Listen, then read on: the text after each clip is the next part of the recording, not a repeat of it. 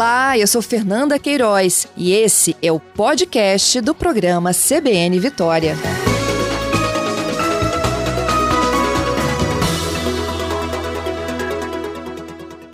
Doutor Lauro, bom dia. Bom dia, Fernanda. É um prazer estar com vocês. Bom dia aos ouvintes da CBN. Eu é que agradeço. Doutor Lauro, a gente sabe que esse movimento é muito, é claro, no e-commerce, na internet, as pessoas estão. Até porque essas grandes promoções acontecem noite e madrugada, né? Mas para quem vai procurar esse desconto numa loja física amanhã e nos próximos dias aí, que se, se, Black Friday estendida?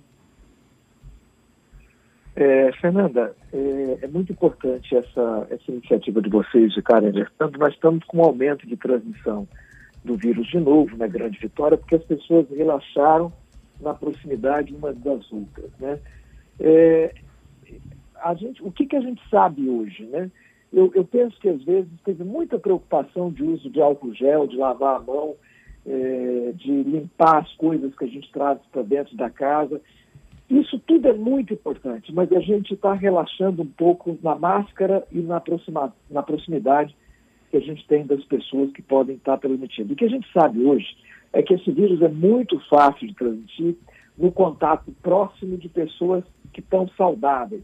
Toda hora a gente tem notícia de reuniões, de festas, de reuniões de 10, 15, 20 pessoas, e pessoas que iam adoecer dois dias depois e acabaram fazendo um surto de transmitir para toda essa reunião. Então, quem for às compras, é, não esqueça de estar com a máscara, é, de não tirar a máscara, de não botar a máscara para baixo do pescoço. A gente vê toda hora as pessoas cansadas de usar a máscara, mas isso é um fator de proteção eficaz. O que as pesquisas mostram é que o risco aumenta se você fica mais de 10, 15 minutos próximo a alguém sem máscara. Então, evite aglomeração. Uma loja está cheia, espera a pessoa sair, entra naquela loja com máscara, o outro com máscara. O ideal é que os ambientes estejam ventilados se o ambiente não está muito ventilado, você vai chegar, pedir o produto que você quer, ficar o mínimo possível. É, se for necessário provar, você pode provar, não é isso que vai adoecer, desde que a pessoa esteja com máscara e não fique perto do vendedor é, durante 10, 15 minutos falando sem máscara. Então, essa proximidade e a ausência da máscara que está facilitando, as pessoas acabam relaxando, acabam chegando, tiram a máscara, cansam, tiram a máscara para beber alguma coisa, Aqueles que fumam tiram a máscara para fumar e ou tiram a máscara para comer e acabam se expondo. Então, é, é, claro que lavar as mãos, a higiene, álcool gel é muito importante, mas a transmissão está ocorrendo principalmente com as pessoas se aproximando de outras sem máscara, falando, é, respirando do lado de outras pessoas e aí é, exalando vírus, eliminando vírus. Uhum. Agora, doutor Lauro, e o contato de superfícies? Ô, Fernanda, contato de superfície não me preocupa tanto se a pessoa não tiver o costume de ficar esfregando o olho, ou levar a mão ao nariz, ou levar a mão à boca. Se a pessoa que for abrir uma porta, for encostar, não tem problema, ela vai lavar a mão depois. É lembrar de não ficar. A gente tem que lembrar, o vírus não transmite na pele, né? Você pode colocar a mão em qualquer superfície, desde que antes de você levar a mão à boca, aos olhos ou ao nariz, você lave as mãos com água e sabão ou use álcool gel. Entendido. A outra dúvida que é muito recorrente são as partículas no aerosol. É, alguém falou contaminado próximo daquele ambiente. Quais são as chances de eu passar e pegar isso? Olha, é, em ambiente, é, isso não é, isso acontece, por exemplo, vou te dar uma, um exemplo no sarampo, né? É, sarampo é uma doença que é muito mais contagiosa, deve ser seis ou dez vezes mais contagiosa do que o novo Bom, acho que a gente teve uma interrupçãozinha aí nessa conversa com o doutor Lauro. Ele é médico infectologista, um dos médicos mais respeitados aqui no Espírito Santo, e a gente está exatamente apontando para vocês quais são hoje as dificuldades de ir às compras é, diante de uma pandemia da Covid-19. O doutor Lauro disse que a gente não pode, hipótese alguma, relaxar em relação ao uso adequado da máscara. Não adianta nada você ter máscara e colocá-la no pescoço. Vou voltando aqui com o doutor Lauro, já restabeleci essa essa nossa ligação. Doutor Lauro, eu estava lembrando aqui da, das suas orientações enquanto a gente retomava. Uhum. O senhor falava do sarampo. Isso, eu falava que o sarampo ele é muito mais contagioso do que o novo coronavírus. E se uma pessoa entra num elevador, por exemplo, ela tosse naquele elevador, é, sai e uma outra pessoa pega, ela eventualmente pode se contaminar num ambiente fechado. Isso não acontece, ou pelo menos não está demonstrado com o novo coronavírus. Então, eu tenho medo de aerossol perto de outra pessoa, em ambiente fechado, com a pessoa contaminada ali, naquele espaço. Fora isso, é, é, o uso de máscara que é importante. Veja, você sabe que, Fernanda, que está acontecendo nos Estados Unidos da América, que estão tendo um enorme número de casos, teve uma, uma, uma, uma duas mil mortes num dia, uma coisa absurda, né? Homenageavam. Por favor, use máscara. É a melhor homenagem que você pode fazer a um profissional de saúde é usar a máscara. É, então, doutor, é, a gente teve uma falhazinha. Agora, quando o senhor falava dos, das duas mil mortes nos Estados Unidos, qual era o principal problema? Então, os médicos americanos estão fazendo campanha para que as pessoas usem máscara. Melhor Entendi. forma de você homenagear um profissional de saúde é usar máscara. Entendido. Doutor, a gente está vivendo aí, né? Ontem, inclusive, eu conversei com um dos epidemiologistas que assina aquele documento encaminhado ao Ministério da Saúde de que a gente já estaria numa segunda onda no Brasil. É, a, apesar de alguns entenderem ainda que é uma primeira estendida, e de que essas medidas de segunda onda deveriam ser muito mais exigentes do que a primeira. Eu queria ouvir a tua opinião sobre isso também, doutor. É, Fernanda, eu acho isso um preciosismo, né? A gente fala segunda onda quando, na verdade, a primeira acabou. E isso não aconteceu, nós estamos ainda na primeira, nós nunca tivemos redução drástica de contágio. É, mas veja, é, independente de ter ou não segunda onda, eu particularmente acho que nós estamos ainda na primeira, o que existe de fato é que tem um aumento da taxa de transmissão, tem um aumento de contágio. Isso aconteceu por quê? Porque as pessoas relaxaram, as pessoas cansaram. E são principalmente jovens que estão se expondo. Mas os jovens levam esse, vírus para os mais velhos, que morrem, e os jovens também podem ter doença grave. Né? É, acaba de ser publicado um trabalho sobre um surto num porta-aviões nuclear americano, no Theodore Roosevelt, que é um porta-aviões fantástico, tem quatro, um reator nuclear é, navegando nos mares. Pois bem, mil e poucos marinheiros foram contaminados, na faixa, idade média de 27 anos. Você pensa que são jovens saudáveis, e são, né? Marinheiros são muito saudáveis. Ah, pois bem, quatro foram para UTI e um morreu. Então, mesmo jovem saudável não está a salvo de ter complicação. Por isso que a gente faz um apelo para as pessoas usem máscara, não aglomerem sem máscara, porque vão estar levando esse vírus adiante. Entendido.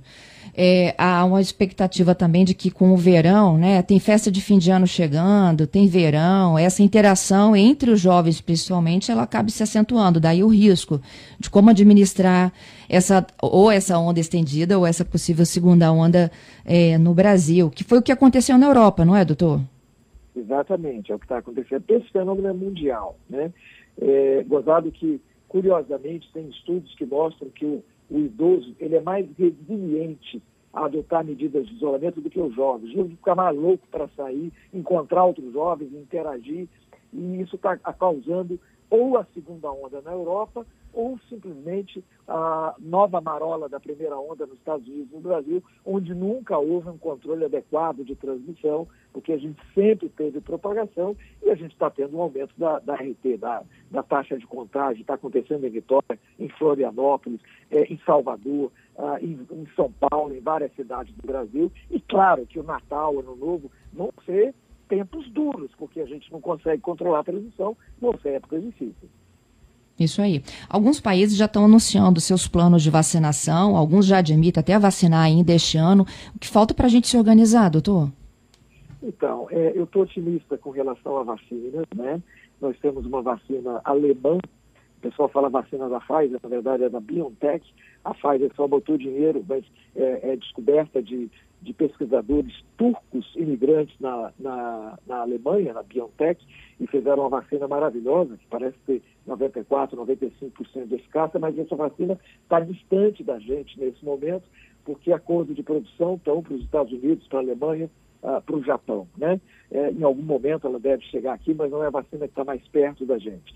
Tem uma vacina da Moderna também excepcional, é uma startup de Massachusetts, também está mais perto dos americanos. As duas vacinas que estão mais perto da gente é da Fiocruz AstraZeneca, que tem acordo de, de transferência de tecnologia para a Fiocruz, para o Rio de Janeiro, e a Sinovac, é, da chinesa, que tem acordo com o Butantan, mas cujo estudo de eficácia de fase 3 ainda não está disponível.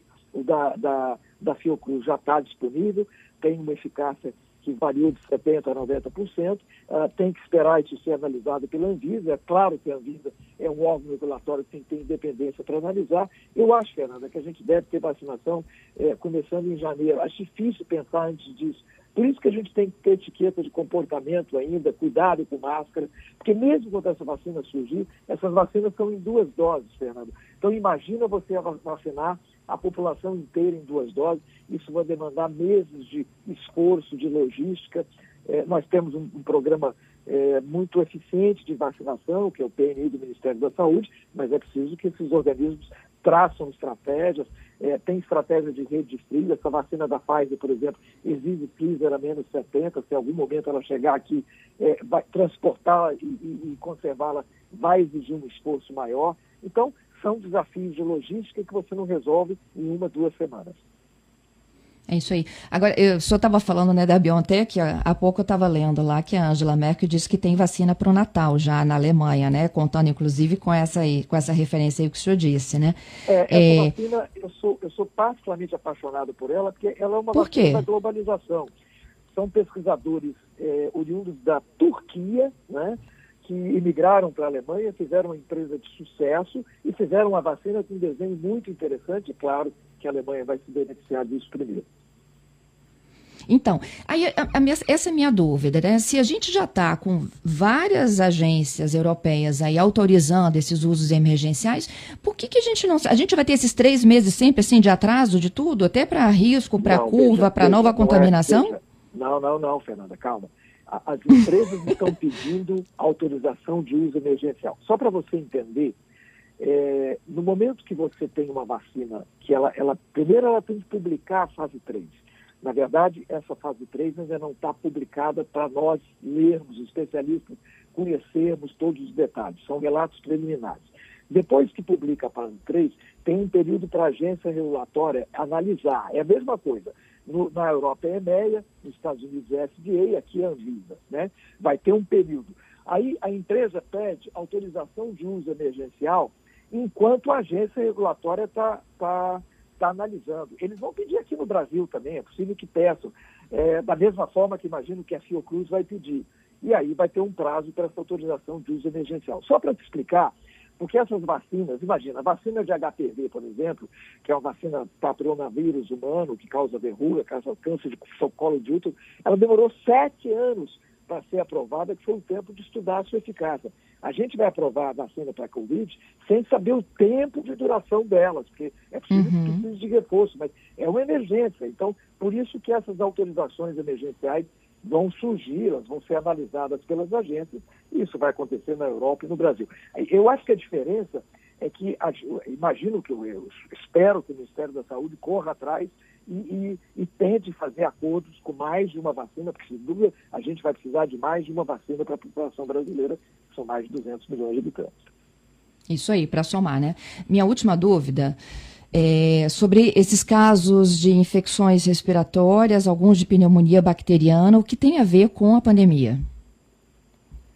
Olha, é, toda vez que a gente tem vírus respiratório, a gente aumenta aquilo que a gente chama de síndrome respiratória aguda grave que são pessoas que têm quadros respiratórios com falta de ar, né? E que chegam com falta de ar, com oxigenação baixa no pronto-socorro. Na época do H1N1 era H1N1, agora é Covid.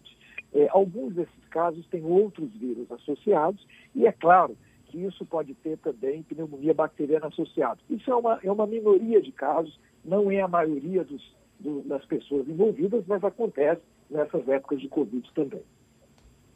Entendido. Pode confundir? Não, é, desculpe, repete a pergunta.